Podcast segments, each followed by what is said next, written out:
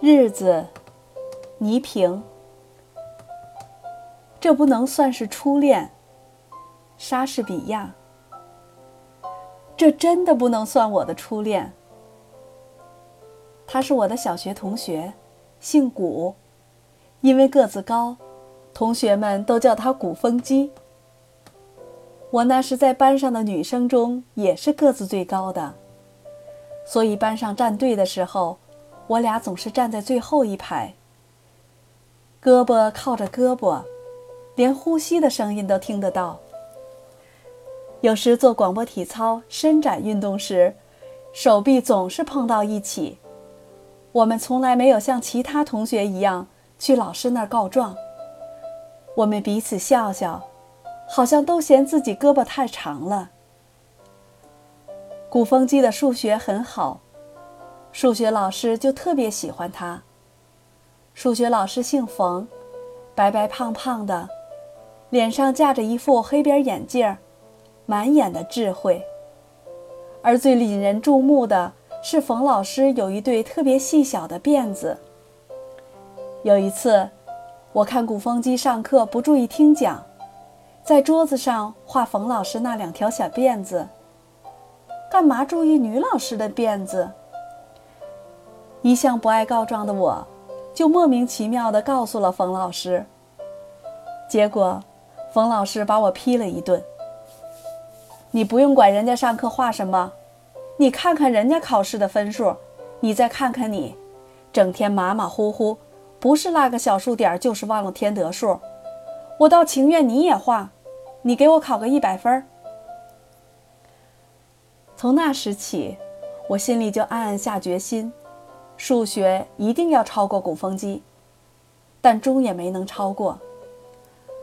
浑然不觉之中，鼓风机开始在我心中有位置了。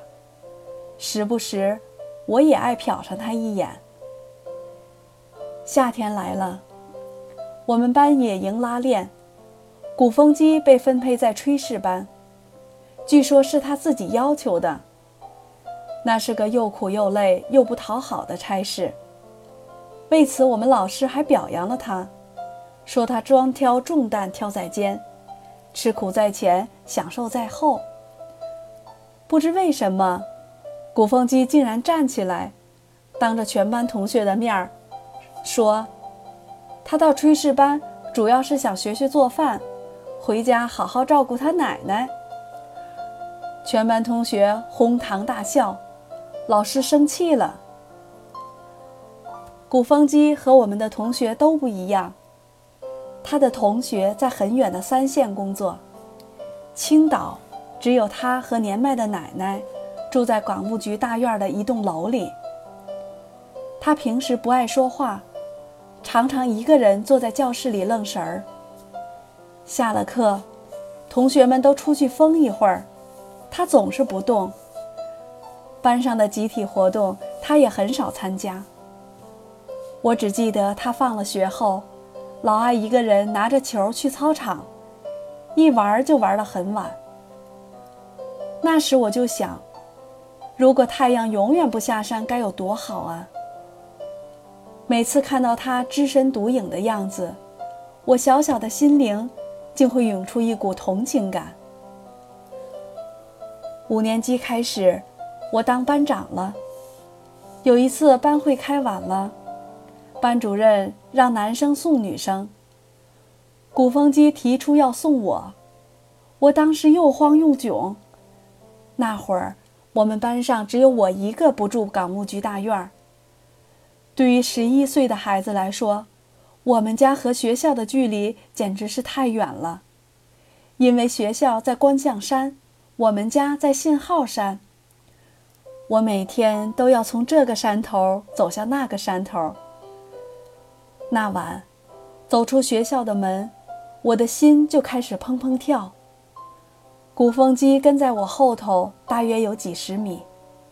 一路上，我一直低着头走路，好像马路上的行人都在看着我们。现在想来，多可笑！一个十二岁的男孩送一个十一岁的女孩。真要是遇上什么事，那十二岁的孩子又能干嘛？